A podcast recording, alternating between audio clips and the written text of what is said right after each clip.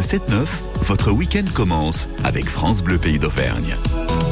Et il est 8h20 dans le Zoom de la rédaction. Ce matin, c'est l'épisode 2 de cette chorale en milieu carcéral. Et oui, direction le centre pénitentiaire de Rion où une chorale éphémère s'est montée entre détenus et choristes de la grande chorale de la coopérative de mai.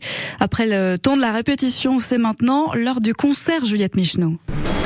Et c'est pas tous les jours que les agents voient passer batterie et guitare. Prendre la gratte. Faut venir euh, en formation euh, réduite avec peu de matériel pour passer les portiques et tout. Et je m'appelle Laurent Berton, guitariste. Voilà, un concert en prison, c'est une première. Complètement. Non, c'est bien de, en plus d'être mélangé avec euh, quelques détenus, voir mélanger un peu tout le monde. Et oh, c'est une chouette initiative.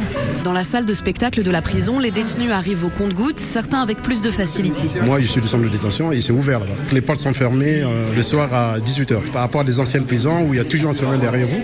Mais nous ici, on est libre euh, de participer aux activités, de naviguer. Un peu d'autonomie, oui, tout en sachant bien entendu qu'on est enfermé, mais oui, oui.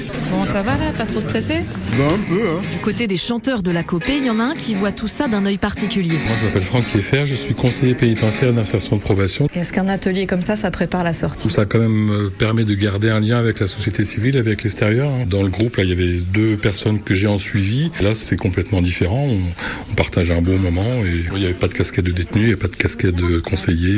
Non, c'en était juste choriste essayer de préparer un spectacle pour euh, aussi montrer euh, aux autres en détention euh, ce qu'on peut faire en, activité. C'est se mettre un petit peu à nu aussi, hein, de chanter. Hein. C'est pas évident. Et là, je pense qu'ils se sont bien débrouillés. Et arrive le moment de vérité devant une trentaine de détenus, hommes et femmes, et des agents de la prison.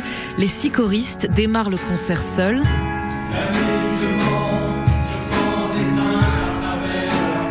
Bientôt rejoint par la chorale de la Copée.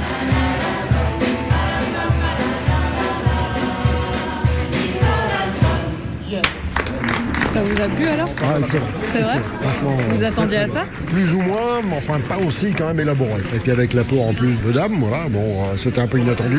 Un très bon moment. Et au moment qui sont rares, surtout quand on est en détention. Ça change, hein. un petit peu de musique, euh, ça fait du bien. Même sentiment chez les chanteurs détenus. Aujourd'hui, nous n'avons pas l'impression d'être euh, en prison. On est au milieu des gens, on va dire, civils, de l'extérieur. On est habillés comme eux. Ma famille a écouté au téléphone ce qu'on faisait.